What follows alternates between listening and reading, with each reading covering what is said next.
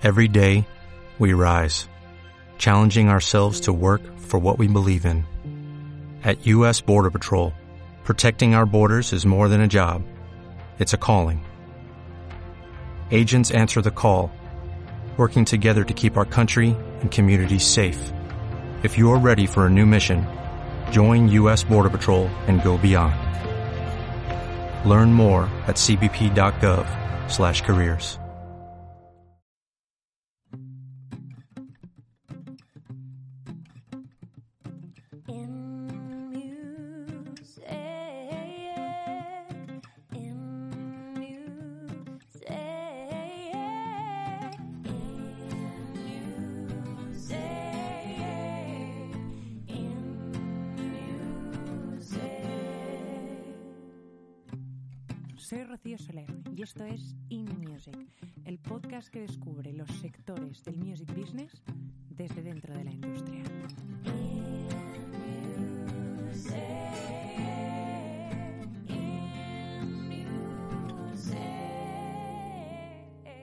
Hola a todos y bienvenidos a un nuevo episodio en In Music. Hoy os traigo una invitada que me hace mucha ilusión y la verdad es que llevo esperando desde hace semanas. Ella es Irene Bauzá, es graduada en Derecho y especializada en Music Business y actualmente es la vicepresidenta de operaciones en la operadora de gestión independiente Unison Rights, que de hecho es algo de lo que vamos a hablar mucho a lo largo de este capítulo. Por otra parte, trabajó varios años en la editorial y discográfica Blanco y Negro como directora del ámbito de publishing y también es profesora de publishing e introducción al copyright aplicado en la industria de la música.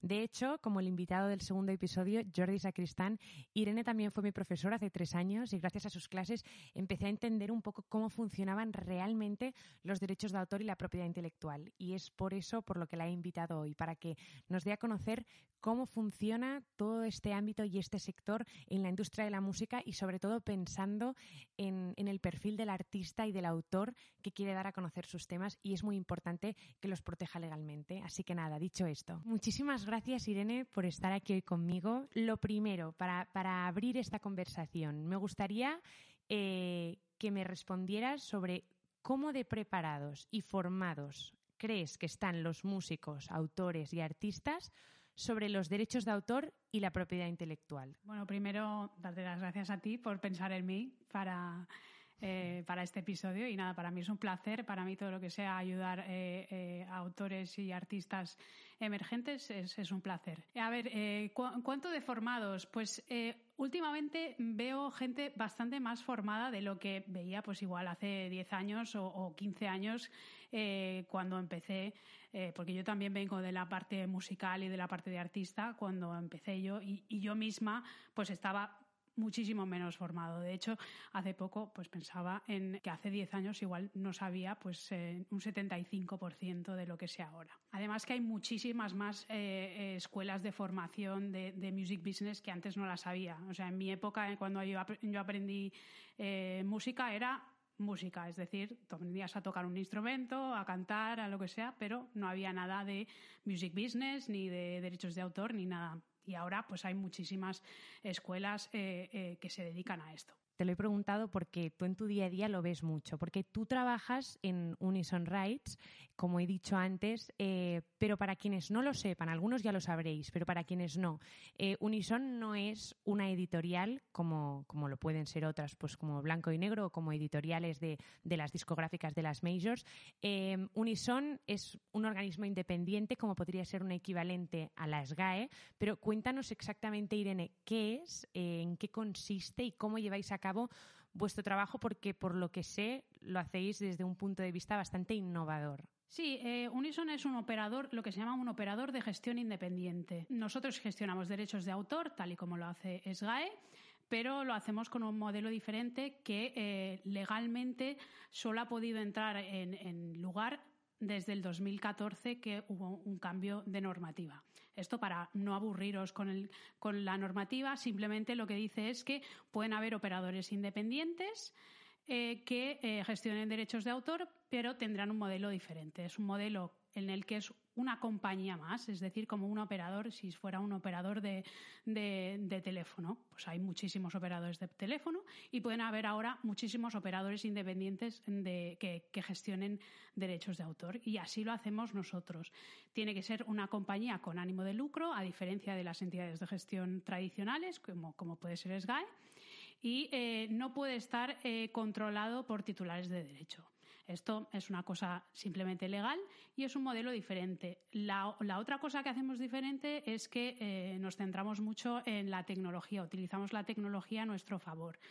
Eh, pues eh, tenemos sistemas de monitorización tecnológicos, tenemos una plataforma que tú puedes ver el uso de la obra casi a tiempo real. Y bueno, y nosotros estamos focalizados en esta tecnología y en utilizar la tecnología para la gestión de derechos de autor. Y hablando de derechos de autor, ya la primera pregunta donde realmente vamos a sumergirnos en, en toda, esta, toda esta entrevista, ¿qué son los derechos de autor? Bueno, los derechos de autor son los derechos que protegen eh, la creación eh, autoral. Eh, pues bueno, nosotros nos, nos, eh, focalizamos en derechos de autor de obras musicales, pero eh, los derechos de autor pues protegen a cualquier tipo de autor que realiza o que crea eh, obras de propiedad intelectual, la obra que viene del intelecto y que en un principio son intangibles. ¿En qué momento legalmente un artista, o bueno, un autor, un compositor, y yo también me voy a referir siempre al ámbito musical, en qué momento ese artista ya, ante la ley, la obra que ha creado es suya? Muy interesante que me lo preguntes porque mucha gente no, no lo, tiene, no lo tiene claro. Eh, pues dicen, pues hasta que no registro la obra en alguna entidad de gestión no está protegida. No, Eh, por ley la obra está protegida en el momento en que se crea. Es decir, en el momento en que se externaliza. Es decir, yo en el momento en el que me invento una melodía y la externalizo, es decir, que alguien ya, si la escuchara, me la pudiera copiar, en ese momento está protegida. Otra cosa será que si hay un plagio o un posible plagio, tú tengas una prueba. Una prueba puede ser, por ejemplo, pues hacer un registro en la propiedad intelectual o eh, puede ser un medio de prueba hacer un registro en, pues, en una entidad de gestión o, en un operador de gestión independiente. Eso son pruebas en el momento en el, momento en el que hay un plagio. Claro, es más fácil probar que la obra es tuya cuando hay una prueba de este tipo que cuando no la hay. Pero la protección está en el momento en el que se externaliza esta obra. Porque entonces, por ejemplo, registrar un tema tuyo en las GAE sería más bien para asegurarte una protección en el caso de que alguien, como tú decías, te plagiara. Entonces, si tú has registrado eh, o, en unison tu tema, vosotros actuaríais como, para que la gente nos entienda, como abogados defensores de la persona que ha sido plagiada y esa persona tendría a alguien que estaría dando la cara por ella, porque también pienso, otra manera de protegerse sería poder demostrar por, fechas, por grabaciones, por lo que sea que tú ya la habías compuesto antes. Sí, exacto. Es simplemente un modo de prueba. Un modo de prueba puede ser eso o puede ser una grabación eh, en un máster. Eh, tengo una master session con todas las, con todas las sesiones y todos los eh, arreglos, lo que sea, en, en el ordenador guardada con una fecha eh, de, yo qué sé, me lo invento, del 20 de diciembre. Y la persona que me ha plagiado, eh, pues eh, no tiene esta prueba, no tiene esto- estos másters, no tiene esta, esta prueba que demuestre que es suya. Simplemente pues ha, ha vuelto a grabar o tiene igual una, una sesión grabada, pero más tardía eh, del 20 de diciembre. Tie- la tiene el 1 de enero. Pues eh, esto sería una prueba ante un juez de que la obra es del, del autor original, no del que la ha plagiado. Y aparentemente, por cómo lo estamos explicando, quizá parece bastante fácil poder demostrar que una obra es tuya, ¿no? Porque enseguida que alguien compone una melodía, normalmente, pues, que si me grabo en una nota de voz, que si la grabo en, pues esto, ¿no? Con, en un estudio con tal. Eh, ¿Por qué es tan importante, sin embargo, registrar tus temas, eh, pues, en Unison, SGAE, etcétera, e incluso tener a una editorial que, que esté apoyando tu catálogo? ¿Por qué es tan importante? Bueno, porque cuantas más pruebas haya, más fácil será. Tú, Irene, estuviste varios años trabajando en blanco y negro en la editorial y por lo tanto sabes muy bien cómo funciona todo el tema de en cuanto a una obra se monetiza, ¿no? Quiero que nos cuentes exactamente cuál es la función de la editorial dentro de la industria y en el contacto con el artista y un contrato con una editorial que supone, es decir, eh, a qué renuncia el autor, eh, al mismo tiempo de qué se beneficia cuando está con una editorial, cómo funcionan un poco los porcentajes dentro de los contratos, etcétera. Todo esto. Bueno, una editorial, eh, yo lo- como explicación fácil de qué es, es el manager de un autor. Las editoriales representan a este autor y lo que quieren es que eh, pues este autor gane dinero, porque si este autor gana dinero, ellos también se benefician eh, de, estos ingresos, ¿no? ¿Cómo funcionan? Pues eh, simplemente si tú firmas un contrato editorial, normalmente lo que cederás será un porcentaje de estos derechos de autor. Eh, ¿Cómo se benefician? Bueno, las editoriales tienen muchísimos contactos con discográficas, productoras que pueden utilizar música en, en- producciones de televisión, eh, de anuncios, etcétera. Entonces, lo que buscan es que esta obra o este autor, en el caso de que sean varias obras, se utilice y cobrar esos derechos de autor al porcentaje que decidan eh, entre autor y editorial.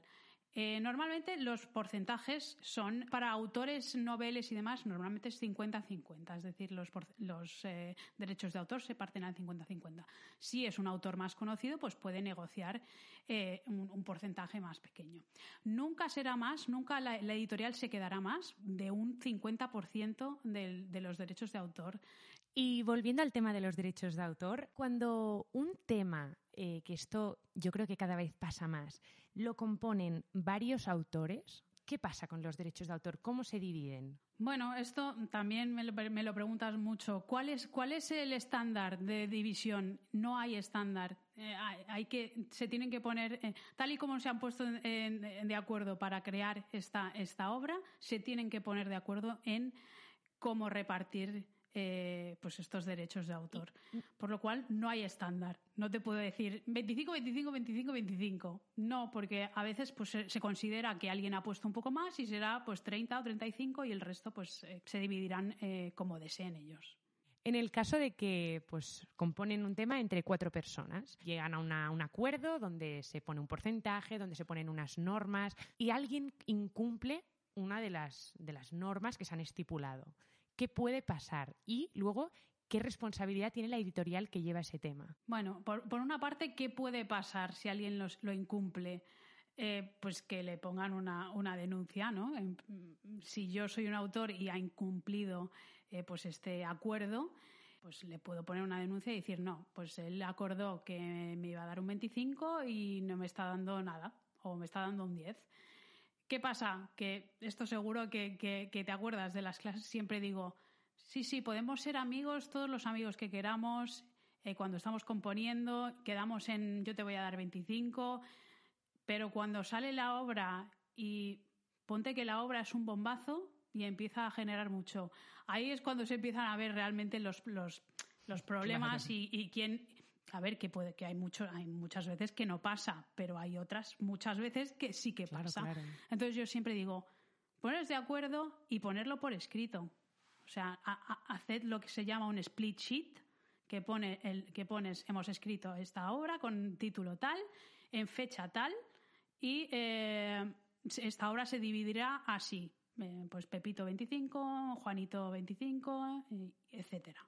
Porque así está por escrito. Entonces, en el momento en que ocurra lo que no queremos que pase, eh, tenéis un papel, se tiene un papel que dice que eh, Pepito tenía que recibir 25 y no ha recibido nada. Y esto delante de un juez, pues será lo que digamos, una, una prueba más. En cuanto a la editorial, si tiene responsabilidad o no. No, no tiene ninguna responsabilidad. ¿Por qué? Porque cuando eh, un autor firma con una editorial, esta- este contrato, si está bien escrito, obviamente, tiene una cláusula que exime de responsabilidad a, la editorial, en, el, en la cual el autor dice, el autor o autores dice que ellos eh, son eh, autores en pleno dominio de estas obras y que las obras se dividen así. Si no es así, la editorial no es responsable. Pues muchas gracias por esta primera introducción, Irene. Ahora vamos a entrar en el tema de derechos de autor dentro de la tele y dentro de la radio. Eh, a continuación vamos a empezar.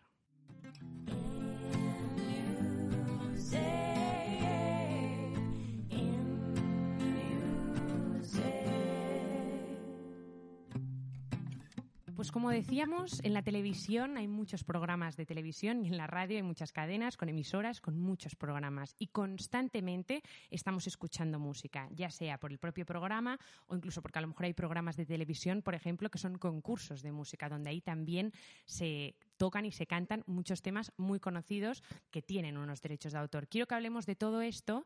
Entonces, lo primero, Irene, eh, ¿cómo funcionan los derechos de autor en televisión? Pero ahora háblame de programas donde se utilizan temas que, que- que no conocemos, es decir, que son temas del programa, pero que aún así también tendrán unos derechos de autor. Sí, eh, bueno, todo lo que se llama, lo que nosotros llamamos las cabeceras, por ejemplo, Exacto. los jingles del principio, etcétera, todo esto son eh, obras eh, musicales que tienen sus derechos de autor, que tienen sus compositores y que estos compositores eh, pues estarán dados de alta en alguna entidad de gestión y habrán dado de alta su obra. Eh, como funciona es eh, las televisiones envían a, la entidad de gestión un, lo que se llaman cue sheets. Los cue sheets explican lo que ha sonado en el, en el programa de televisión, desde la cabecera hasta pues, la música de fondo o lo que sea. Esto, por un lado. Por otro lado, también puede ser, eh, porque hay varias formas de, cobrar estos de- derechos de autor, que eh, las televisiones o las entidades de gestión utilicen proveedores que monitorizan todo lo que está sonando y eh, que, te, que te pueden decir lo que ha sonado en el, en el programa.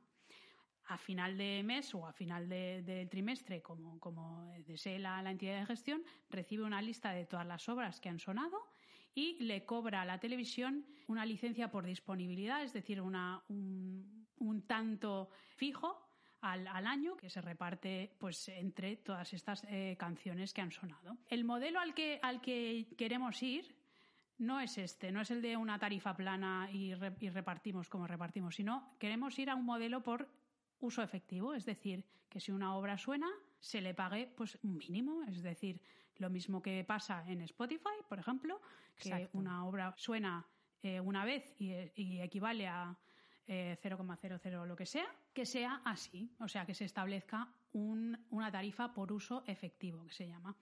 De momento esto no ha sido posible, pero este es el modelo al que queremos ir y al que legalmente eh, nos ha llevado la ley europea. Hay cabeceras de tanto de tele como de radio que son muy famosas, o sea, que realmente llevan muchos años sonando. Ahora no sé, me viene a la cabeza la de los 40 principales, por ejemplo, que todos podríamos tatarearla. El músico compositor que creó esta obra, para que nos hables un poco y la gente se haga un poco la idea de cuánto ganan, cuánto puede llegar a ganar. No, no, seguramente no lo sabes exactamente, lógicamente, pero ¿cuáles son, digamos, las cifras en obras, pero tan conocidas? O sea, que realmente son cosas que, que todo el mundo conoce. Eh, tranquilamente, pues si, si se trata de obras que suenan tanto, un autor, aunque tú no lo conozcas, porque nosotros no conocemos, yo personalmente Yo no conozco al, al compositor eh, de la sintonía de, de los 40 principales, pero esta persona seguramente vive de los derechos de autor de esta sintonía, es decir, se puede vivir tranquilamente,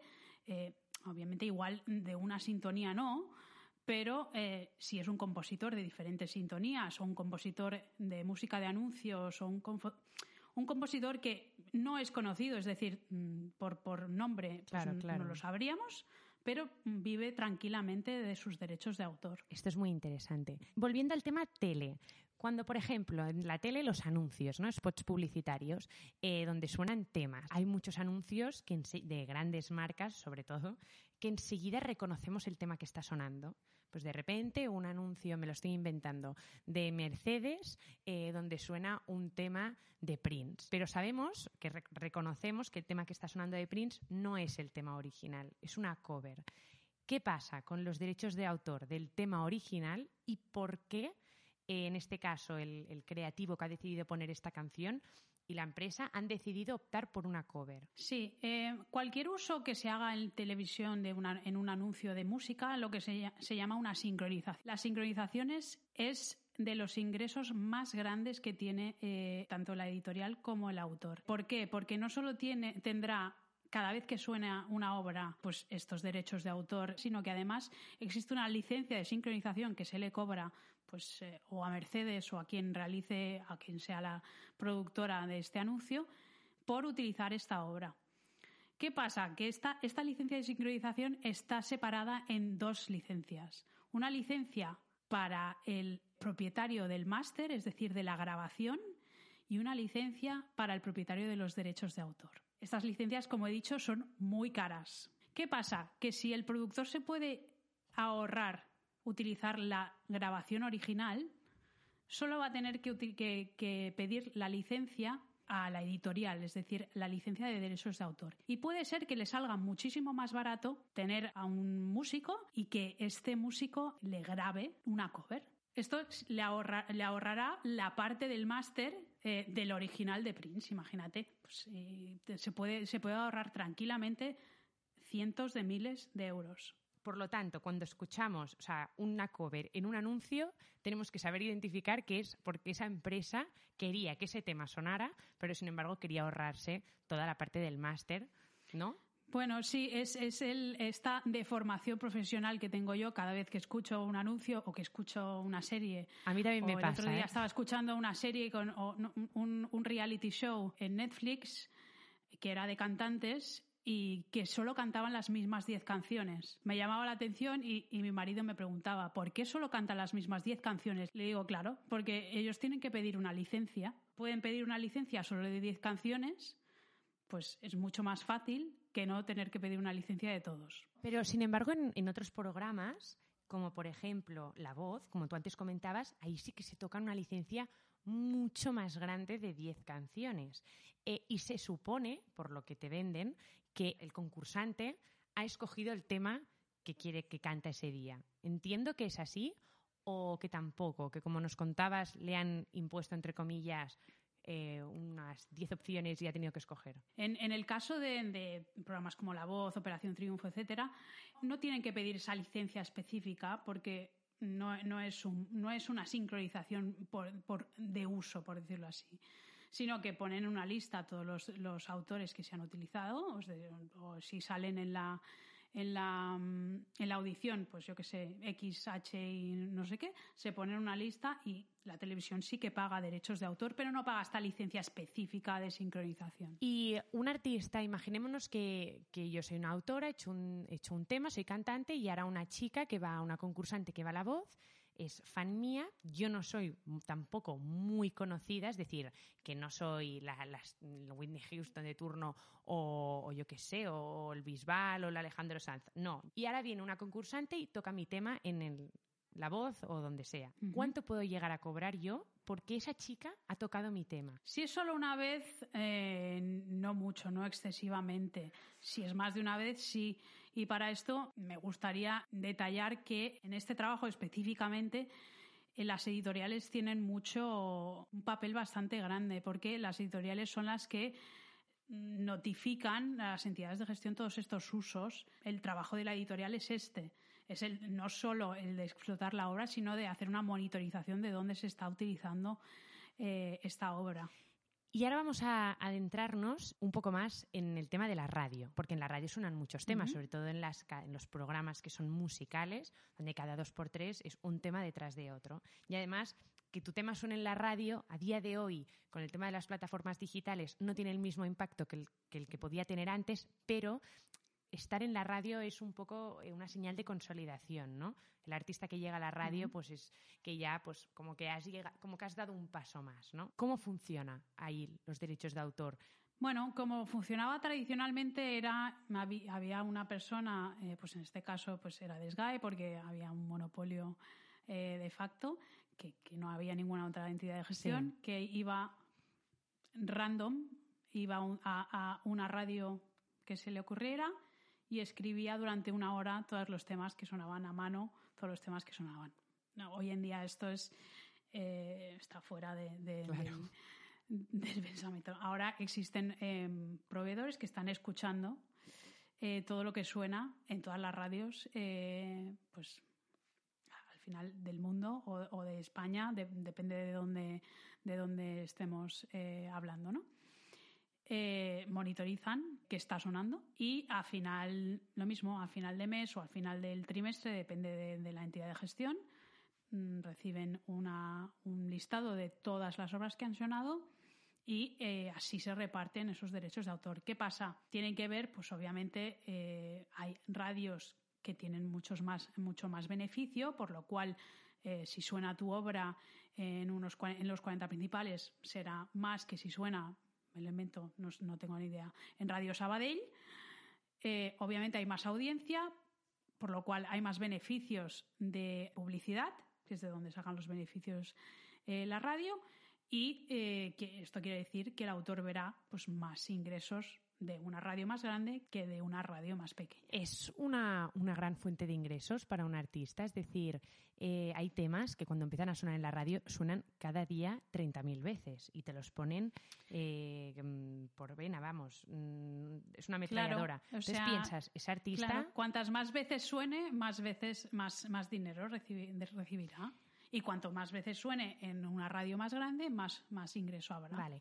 Y entrando en las plataformas de streaming, Netflix, HBO, Prime Video, eh, hay temas que se han hecho muy famosos. De hecho, a posteriori el artista también se ha hecho famoso porque su tema era la cabecera de una serie o de un, sobre todo de una serie. ¿Hay algún porcentaje establecido por parte de las plataformas de streaming o hay algún tipo de diferencia entre plataforma en cuanto al, al ingreso que va a recibir ese artista, ese autor, por los derechos de autor? En general, la- las productoras ya se están, se están despertando un poco, pero por desgracia es la misma diferencia que había un poco entre el mundo físico y el streaming de, música.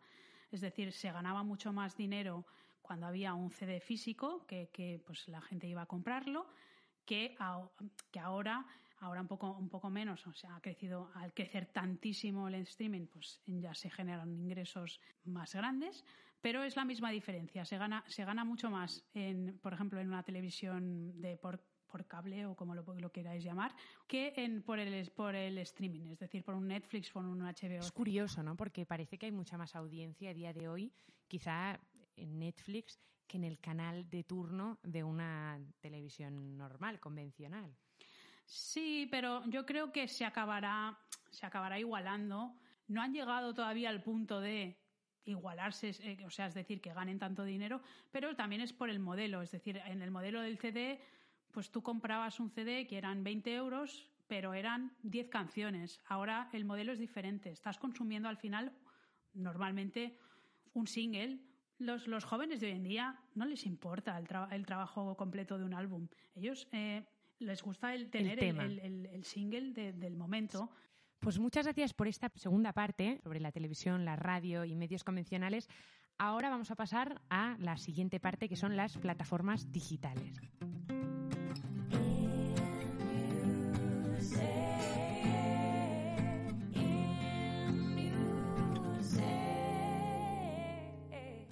Irene, otra de las facetas de los sectores más importantes hoy en día en los derechos de autor son las plataformas digitales, Spotify, Apple Music, YouTube. Eh, son grandes fuentes de música donde ahí se eh, acumulan millones y millones de reproducciones, que eso implica eh, un gran ingreso en relación a los derechos de autor. ¿no? Eh, voy a empezar preguntándote por Spotify, porque yo creo que es la plataforma que a todo el mundo nos viene más a la cabeza cuando pensamos en una plataforma digital. Eh, Spotify, ¿cómo, ¿cómo gestiona los derechos de autor? Y explícanos si es igual realmente o no eh, al resto de plataformas digitales, como podría ser Apple Music eh, o demás, que hay muchas plataformas que ni siquiera conozco, porque eh, también según el país la plataforma de turno está de moda y tal. Esto es mm, súper interesante, esta pregunta es súper interesante porque mucha gente tiene una idea muy equivocada. Es decir, la gente piensa un, un stream es 0,0004 y siempre es así. No. Cambia cada mes, cambia. Este, este 0,004 puede ser 0,004 un mes y el siguiente puede ser mm, como a 0,006. Cada mes cambia. Entonces, claro, los ingresos van cambiando según las escuchas que hayan, pero además según las escuchas que hayan de todo en todo el mercado. O sea, es difícil de saber cómo funcionan y genera mucha confusión. Los derechos de autor se calcula que son entre un 10 y un 15% de todo el beneficio de la obra. O sea, queremos decir que este 0,004 se divide en más o menos lo que se lleva la discográfica, que serán entre un 50 y un 60% de esos beneficios, entre un 20 que se lleva la plataforma en sí, es decir, Spotify, y entre un 10 y un 15 que se lleva el, el autor o el derecho de autor o la editorial. O sea, quiere decir que este 0,004 se ve muy mermado en la parte de los derechos de autor. Entonces, esto es lo que estamos luchando desde el sector de la propiedad intelectual y de los derechos de autor. Muchas entidades de gestión, entidades de gestión europeas, americanas, estamos luchando para que este, eh, este ingreso crezca. O sea, porque es totalmente injusto. Imaginaros, o sea, y no, esto- no exagero, ¿eh? O sea, recibimos una lista de todo los, lo, que, lo que se genera eh, pues en Spotify, en Deezer, etcétera. Y mm, por desgracia vemos que hay obras que se han tocado pues bastante, pero que no llegan a un mínimo. O sea, con, con tres ceros no dan, no dan. O sea, es un cero. Al final queda cero de ingreso. Entonces tienen que reproducirse muchísimas veces, a, a cuestión de millones, para ver Para ver la eh, luz. eh, eh, pues ingresos, exacto, para ver, para ver el, la- la- el decimal que toca que nosotros paguemos, es decir, o sea, que nos paguen a nosotros y que nosotros les pa- le paguemos al, al autor. ¿Y qué pasa cuando.? Porque esto está muy de moda últimamente.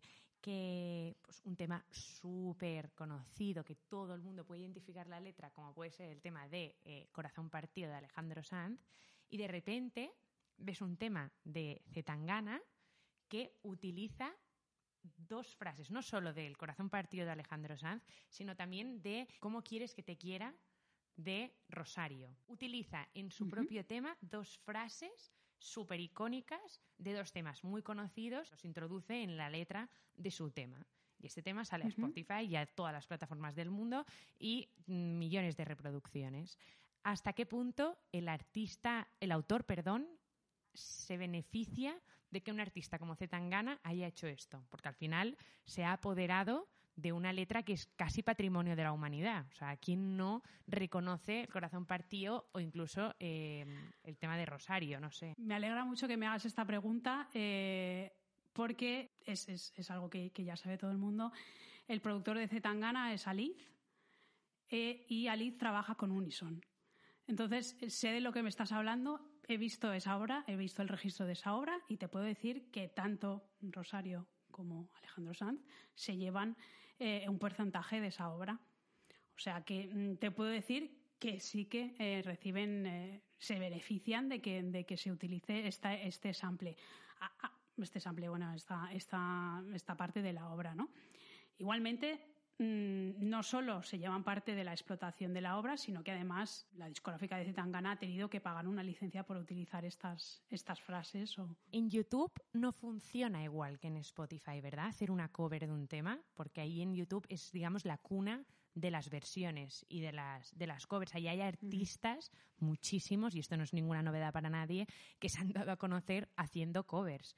¿Cómo funcionan ahí? Porque al final también están haciendo lo mismo que si lo hicieran en Spotify. Sí, pero en, en- en YouTube existe eh, una forma que, que se llama una reclamación, que es decir, en el momento en el que, eh, por ejemplo, pues eh, nosotros como entidad de gestión reclamamos una obra, tenemos un porcentaje en una obra, YouTube no- nos, nos va avisando. Entonces nosotros podemos ir, revisar el vídeo y decir, vale, esta obra es nuestra. Hacemos una reclamación. Quiere decir que esta persona no podrá monetizar eh, este vídeo. O sea que un artista de YouTube nunca va a poder monetizar, o sí. Es decir, un artista que, una chica que es cantante y se graba en su casa, En el caso en el que venga y nos pida una autorización, es decir, que al final lo que es es una licencia, yo puedo darle una licencia gratuita, una licencia que le cobre, necesito poder monetizar eh, cuánto me cobras por esta licencia o qué es lo que quieres por esta licencia y por que yo pueda monetizar. En ese momento nosotros también mo- podemos retirar el claim, podemos decir, bueno, le dejamos que monetice. Por lo tanto, todos los artistas que conocemos de YouTube, que son yo, por ejemplo, muchos, y desde hace muchos años, los que entiendo que tienen ya millones de reproducciones, que sacan un tema y enseguida son dos, tres, cuatro millones de reproducciones en esa versión, entiendo que han tenido que sí o sí pedir esa licencia y en el caso de que no lo hayan hecho, no van a monetizar esa versión. Exacto. Ahora vamos a pasar a la última parte de, de esta conversación, que es eh, centrarnos más en los conciertos en directo.